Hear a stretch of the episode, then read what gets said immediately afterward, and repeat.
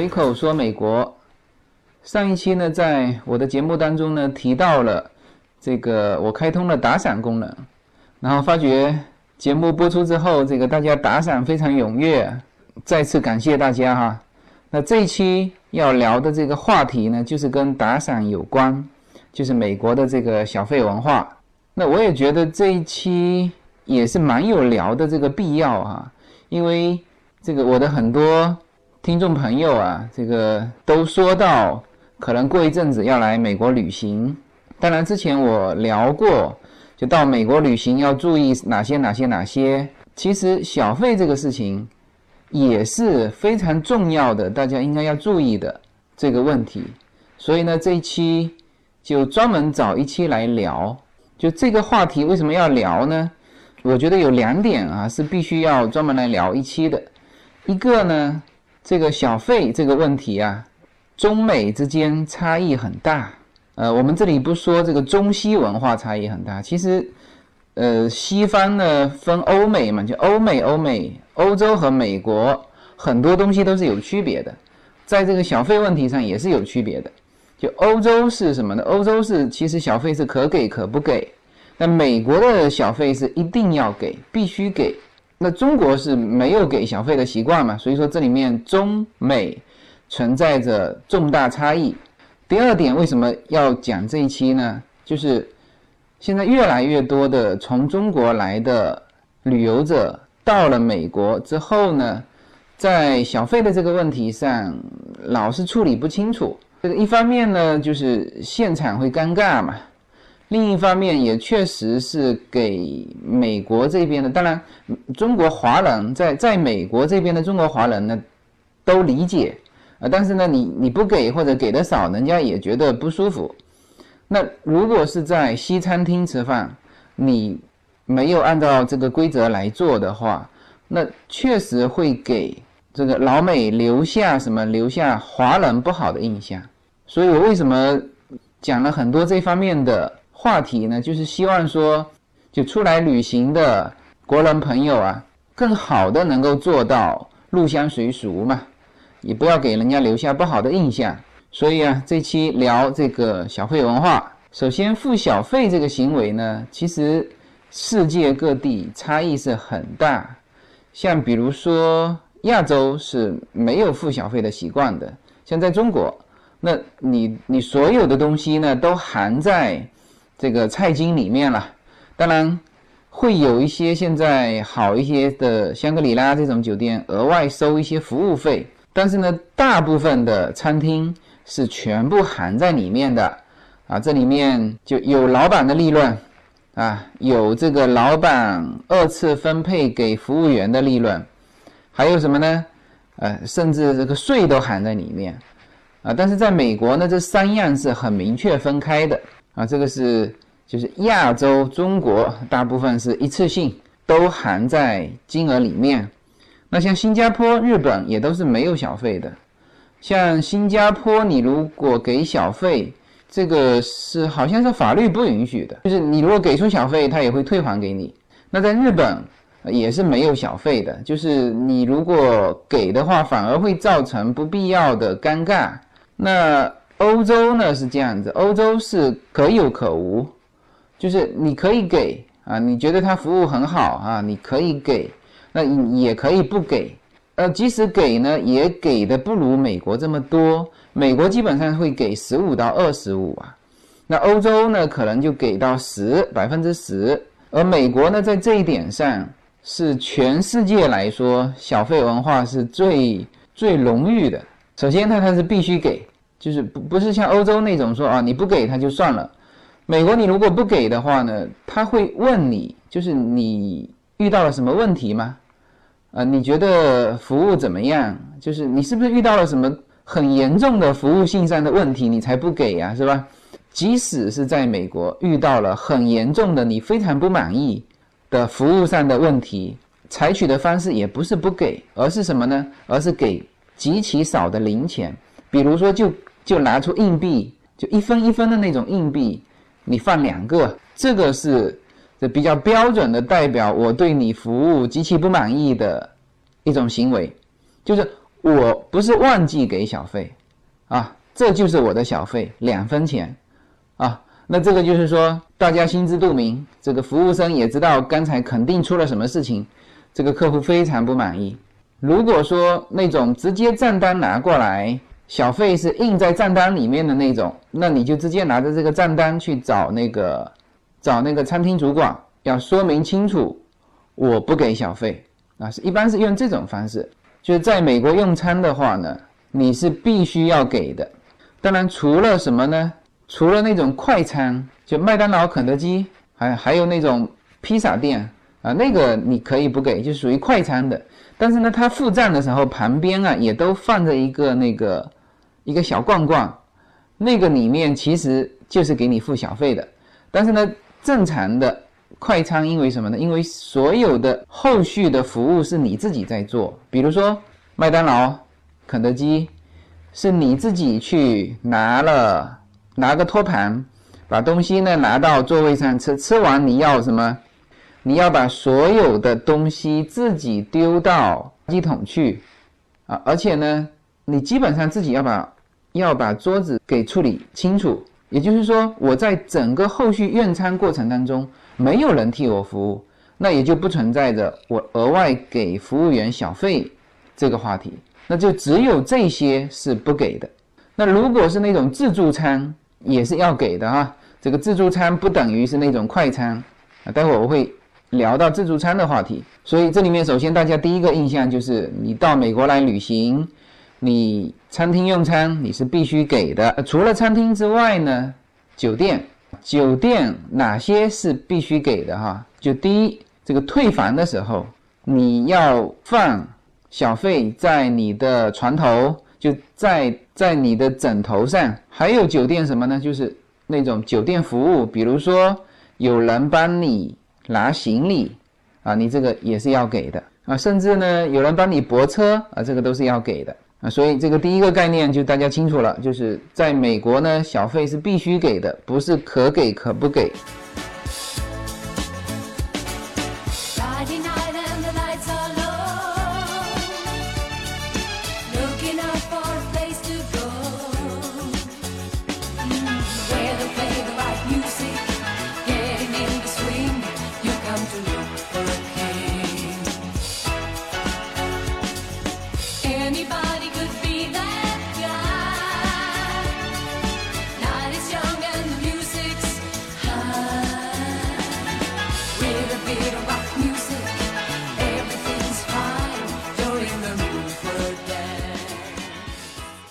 那接下去说怎么给哈？那首先还是说餐厅吧。那欧洲刚才讲过了，就是欧洲其实很宽松的，它可给可不给。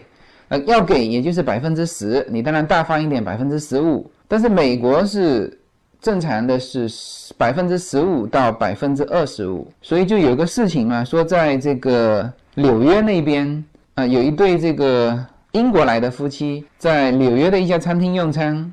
然后呢，就按照习惯给了百分之十的小费，结果呢，被这个服务员付账之后追出来问，说是不是有什么不满意的地方啊？然后呢，甚至还把这个百分之十的小费还给这对夫妻，就说你你你付的不够嘛，啊，那么这实际上是就是欧美之间在对小费的问题上。都存在着不同，然后会也会由于这种不同产生一些尴尬啊，那就更何况我们中国人啊，这个只是说呢，听完这些话题呢，就是大家就大家知道一下这里面美国这边的规矩是什么，避免尴尬了。那正常在这边来说，首先就大城市和小城市，呃，会有一些差别，像比如说在洛杉矶这边。那基本上百分之十五起啊，百分之十五到百分之二十五，像这个我们身边的朋友，呃，越是在美国久的朋友，那当然我们身边朋友都是华人了，就是越是在美国久的人，他们给小费给的越慷慨越大方，因为一个是他们习惯了付小费嘛，还有一个他们实际上呢是从付小费上就是比较认可小费文化。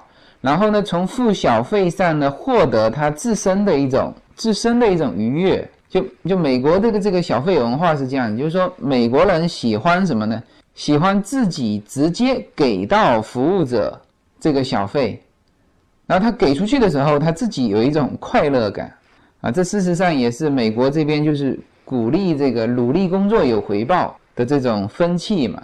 那正常呢，就是中餐馆一般的情况下呢，就华人还是在小费这个问题上还是。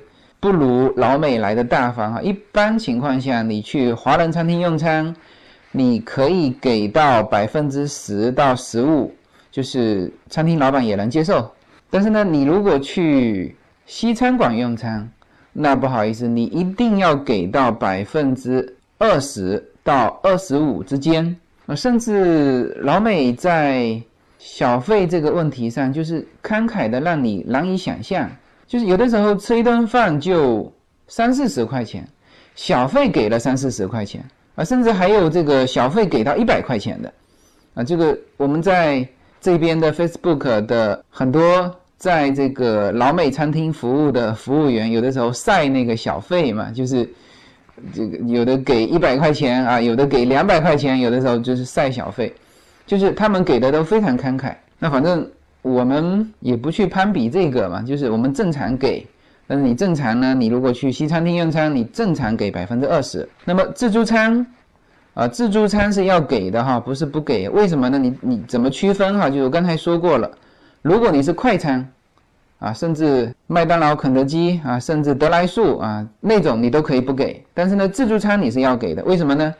你是需要有人服务的嘛？你看得见服务员嘛？服务员经常过来给你放碟子嘛，是吧？这个是必须给的，标准也是十五啊，这个是给的一个大概的标准。那你算的时候怎么算呢？就是在美国这边的账单啊，它实际上给到你的时候是两笔钱啊，一笔就是你你的菜金，另外呢，它就第二栏就是税金加上去了。因为税金的话，各个州的税收是不一样的。像洛杉矶、加州这边是百分之九，它这个就直接那个打印出来的就直接给你加进去了。然后呢，它下面有一横，就是你写小费的地方。然后最后呢，它还要你加起来啊，有一个数啊，这个就是你最后完成买单的动作啊。我再说一遍啊，就是买单的时候呢，他会把单先拿过来，然后呢，你把卡给他。他就把这个卡拿去授权一下，就是刷一下，然后呢，就刚才我说的那个单据就拿过来了，就是上面两栏，第一栏菜金，第二栏税金，第三栏空着，第四行空着。你在第三行写上小费，第四行你把菜金加上你的小费总数你要写上去，就它有的时候菜金它里面就含就把那个一第一项、第二项加起来了啊，你就把。等于是一二项加上第三项这个总数，你要写出来哦。就你把它卡收起来，然后把那张单放在桌面上，你人就可以走了。这个就完成在餐厅支付的全部过程啊。这个就是在餐厅里面小费怎么给啊？然后呢，也顺便说一下这个酒店。酒店呢是这样子，就是首先你到酒店，如果你的行李太多自己拿不了，你需要叫这个帮忙，那。就有服务生拿着那个行李架过来，那这个时候呢，行李架是跟着你的，然后到了房间之后，那你要付给这个服务生小费，从两块钱到五块钱不等，那基本上你就付两块钱就够了。这是你第一个有可能要付小费的啊。当然，你如果自己拿行李就不存在这个问题。那第二个呢，你那个小费是必须付的，是什么呢？整理房间的，就比如说你退房的时候。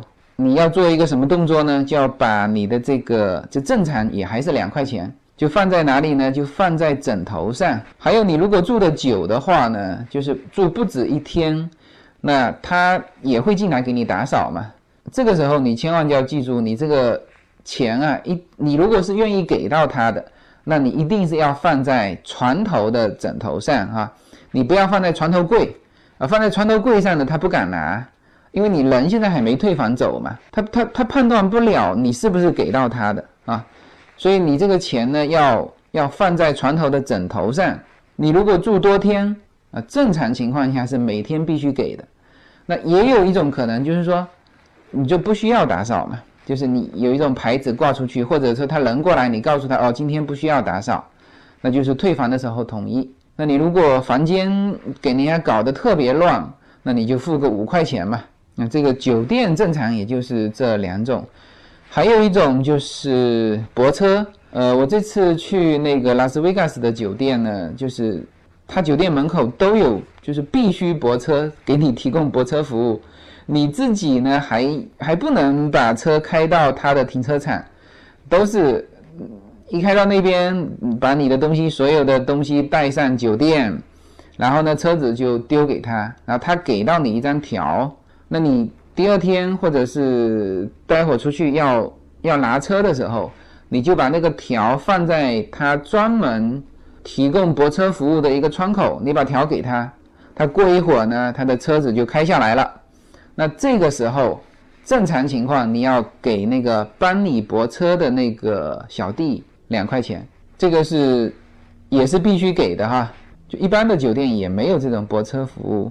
像我这次去拉斯维加斯，因为习惯了东西放在车子里嘛。然后呢，拿的时候也没有一次性拿全，然后呢就想到车里面自拍杆忘记了，就想去车里面拿自拍杆，然后呢也得把这个条子给到他泊车的窗口，泊车小弟车子开过来，然后呢我就跟他讲，哎不好意思，我就拿一个自拍杆，你这个时候你也得拿个一块钱两块钱小费给人家啊，这个就是美国这边的酒店，你住酒店的时候小费应该怎么付？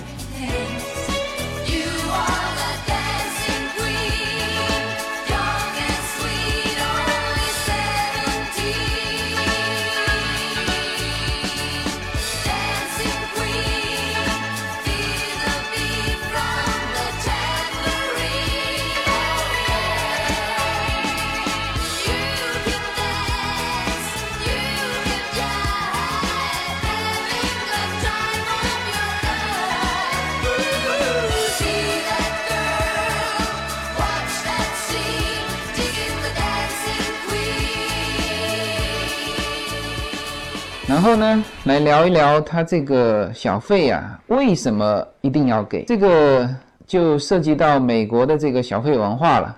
就刚才说了，就是美国人呢，他就比较喜欢什么呢？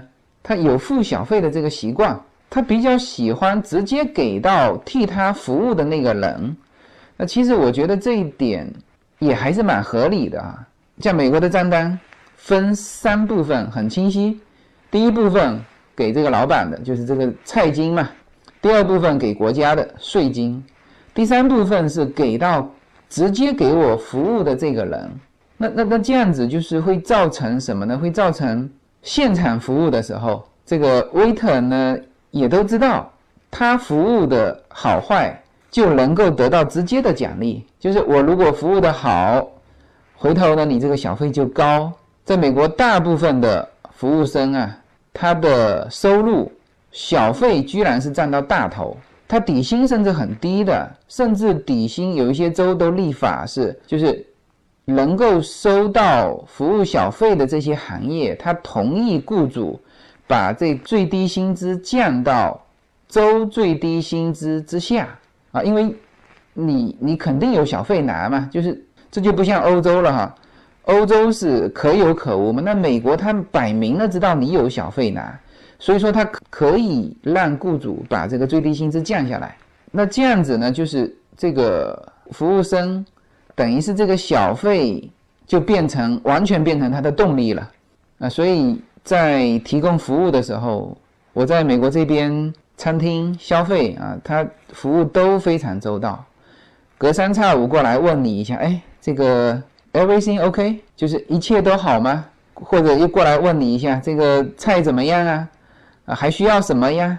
就是服务都非常非常周到。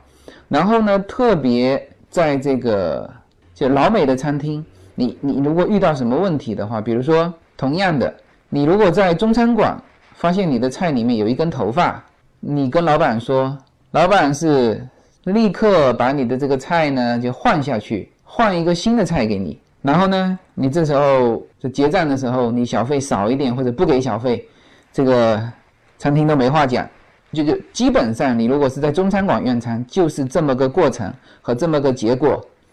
但是呢，你如果是在就老美的餐厅用餐，这菜里面出现什么问题，基本上服务员他就有权利什么呢？一个这个的这道菜肯定是换一道，然后呢，这道菜是免单的，然后还要再赠送你，比如说你看见你有小朋友啊，就会赠送你冰淇淋啊，或者是水果啊，或者是什么什么，就他们在这一点上服务一定是比中餐馆来的周到的。那你这时候你就会就会很愿意给这种小费啊，就他那个服务服务员在他的权限范围之内，他会给到你。啊，除了他自身的服务之外，啊，甚至有一些餐厅的额外赠送的东西，他会很大方的赠送你。为什么？他要拿这个小费嘛。所以说，整个来说有这个小费的存在，顾客和消和服务者之间，他在当场会形成一个非常直接的良好的和谐的气氛。那这个就是我是觉得这个小费文化是我是比较理解的。啊，也觉得不错。当然，这个东西是美国长久以来形成的，就是这个是大家都这么认可，都这么做，呃，才形成这种比较良好的服务的这种氛围，啊，比较良好的顾客和服务生之间的关系。那么，我一个朋友啊，其实也是在随口说美国这个平台上认识的，他呢被。派驻到洛杉矶这边的一个中式火锅连锁店，啊，他被派驻到这边来工作嘛，然后他知道我在洛杉矶，就请我去吃了顿饭。呃，其实他那个餐厅离离我家非常近哈，所以我就去了。然后呢，他就跟我聊聊到这个小费的问题，他说他就遇到。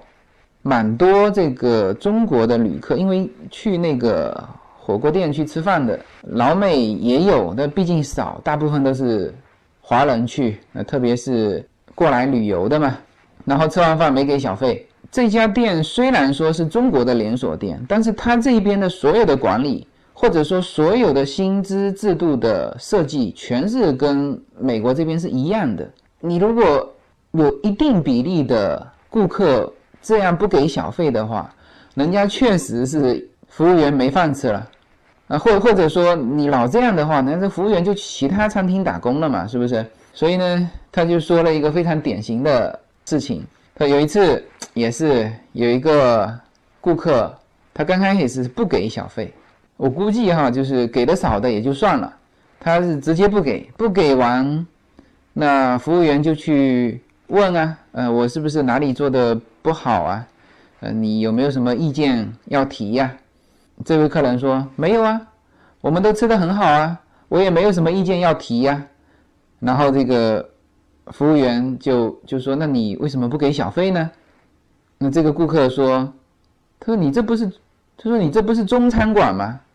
你中餐馆怎么怎么能要小费呢？然后搞不定啊，服务生搞不定，然后场地经理也过去了。餐厅经理呢又问了一遍，是不是哪里不满意啊？是不是服务生态度不好啊？那这个客户说没有啊，都很好啊。那那为什么不给小费呢？那这个客人说，他说你是中餐馆啊，而且我是从中国过来的旅客，我是过来旅游的，我明天就走了，我为什么要给你小费啊？就是说我们之间没有什么后续的什么关系了啊，这个我就是不想给这个小费。啊，就是说的非常直接明了，然后这个场地经理和员工都非常生气，像像这种剧情哈，这个都是真实的，才有这种对白哈，这个编剧编不出这样的对白哈，以及这样尴尬的场景。当然，最后这个客人就协商之后，还是给了一点点小费，啊，其实这个都是很不符合。这边的规矩的，这边的规矩就是说，你如果给一点点小费，那就是说对于工作非常不满意。但是他又说了，我没有什么不满意的地方，但是最后还是给了一点点小费。那这个就是说华人对华人嘛，这个虽然说身处美国啊，但也没有什么办法，就就是这个就是这个样子。那我这个朋友后来跟我讲，他说国人啊出来消费不给小费。这个让很多的这种餐厅或者服务行业呢，就是很为难。所以呢，他就有的时候他必须像这样子是华人的餐厅嘛，他还还能交流。有的老美的餐厅他没法交流的话怎么办呢？他他只用中文在那边写了一个，请付给什么什么什么小费，小费多少啊？请大家支持，就就中文写，什么西班牙文、英文都没有，就中文写。有的时候知道这怎么回事的华人看的心里也是怪怪的。我当时就遇到过这个事情。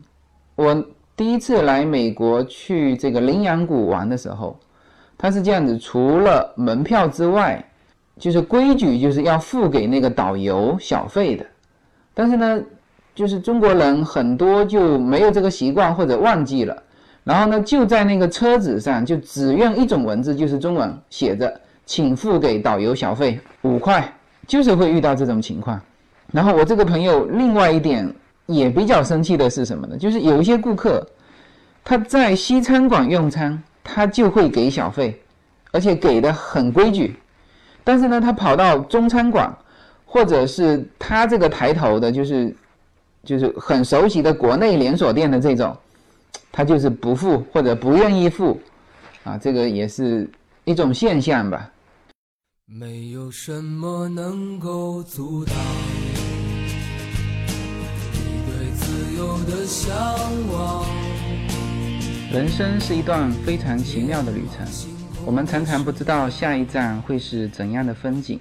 每个人的人生之旅都是完全不同的体验，经历过的无论起伏，无论得失，都是自己最珍贵的印记。大家好，这里是随口说美国，我是无限自由。大家现在除了可以收听。我的音频节目之外，还可以登录我的微信公众号。呃，我公众号的名字是无限空间，大家可以在公众号中搜寻“无限空间”，然后呢，看到一个高高跳起的背影，那个就是我。也可以直接输入我公众号的号码，大写的 L 一二零一零零一一五，这样就可以找到我。那么在这个公众号中呢，有我曾经行走世界的一些照片啊，也有我自己的一些个人的感想，当然也有与随口说美国相关的很多的照片。大家可以进入公众号之后呢，在历史消息里面去搜寻，呃，一系列的文章、照片都在那里等待大家。另外呢，新开通了随口说美国的新浪微博，大家在新浪微博上搜索“随口说美国”，就会找到那个熟悉的高高跳起的背影。我会在这个微博当中呢，及时上传一些这边生活的一些花絮，和各位朋友进行及时的互动。欢迎关注，谢谢。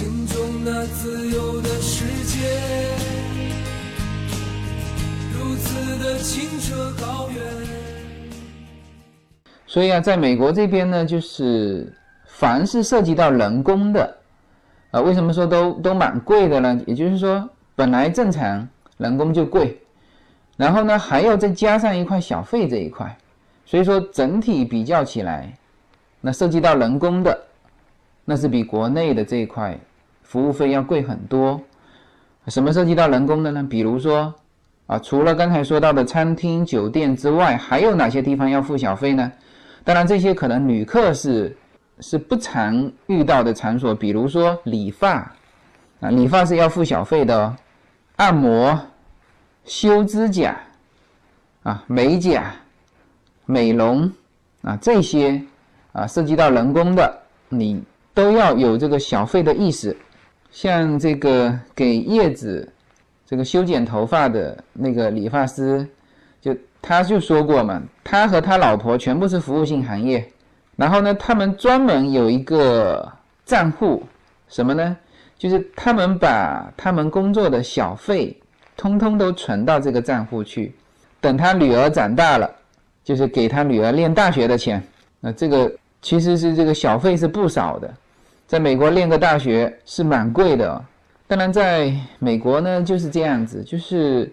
在国内，这种服务性行业的人员，你感觉他阶层比较低嘛？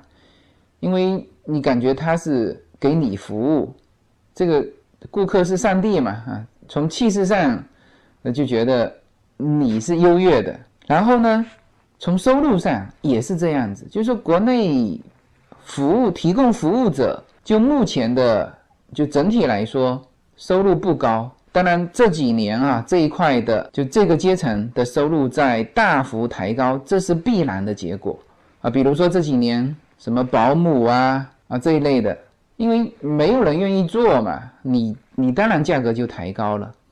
那么在美国这边呢，更是如此，啊，就是完全市场化之后的结果就是这样子。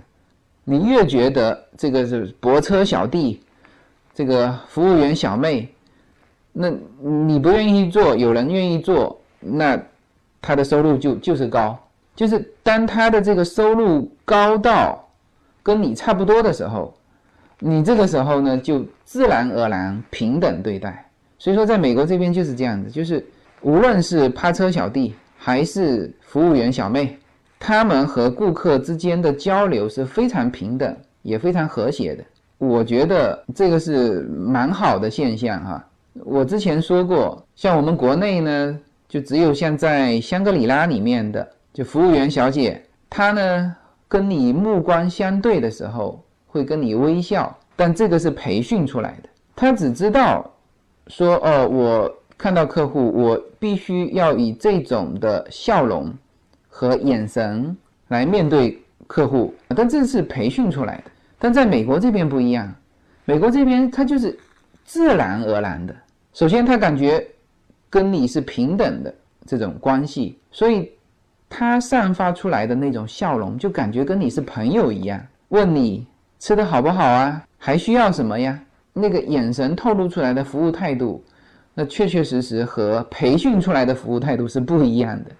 那当然，这里面小费文化是蛮重要的一个因素。这次呢，在这个拉斯维加斯住酒店，就是我和另外一个朋友的一一一个家庭都去那边嘛。然后呢，出来的时候他就跟我讲，他说：“你看这个趴车小弟能赚多少钱？”他说：“这个趴车小弟实际上赚很多钱。”我就听他算嘛。我们是平安夜、圣诞节在那边，圣诞节过后就走了。那么那天下来拿车的时候，我们等了二十几分钟，就看那几个趴车小弟不停的跑，跑跑跑跑上去把车子把人家开下来，再跑跑跑跑上去把车子给人家开下来。我们算了一下时间，就平均吧，五分钟一辆，就很简单嘛。从那个停车场开下来，然后把车给到客户，一个小时十二辆，八个小时快一百辆，平均每辆两块钱小费。这个我就站在旁边看，几乎没有人没给的啊，手上都拿着，而且是现金哦。一天加上他们的基本工资。我那个朋友算了一下，大概一天他可以赚四百块钱，就四百美金。然后只要他愿意啊，即使说这个酒店有轮班嘛，比如说他只上半天班，但他只要愿意愿意，可以去周边的拉斯维加斯酒店那么多，去那边去再再做一班，也就是说一天他至少能够做八个小时，每个月加上底薪。按照这个速度都有四百块，就每天都有四百块，每个月只要努力的话，可以有 一万多美金。我这个朋友啊，这个算完都感觉很羡慕啊。其实我这个朋友是就属于中高收入了，他们家报税高到这都都报不下了，然后呢去又去买一部车子，就是用那种租车的方式买一部车子，就是。这个车子不不付首付的嘛，就是所有的，就每个月就是付租金，那就这个东西可以抵税嘛。就这么个家庭，他都非常羡慕那个趴车小弟。他说他又没有什么压力，是吧？每天这个也蛮高兴的，因为一直在收小费，怎么不高兴，是吧？那个精神状态都非常好。所以说，在我看到的拉斯维加斯的趴车小弟小妹都是帅小伙子。那那个小妹也是金发美女，在那边 干这个趴车的工作，她怎么不可以啊？她收入这么高，怎么会不愿意啊？啊，所以说我也蛮感慨在美国这边，就是有的时候你只要从事一个简单的工作，你就可以有这种尊严感，因为你收入高嘛。然后呢，你努力工作就能存得下钱，就能买得起房，啊，这个就是这就是美国。好，这一期闲扯这个美国的小费文化，欢迎打赏，谢谢大家。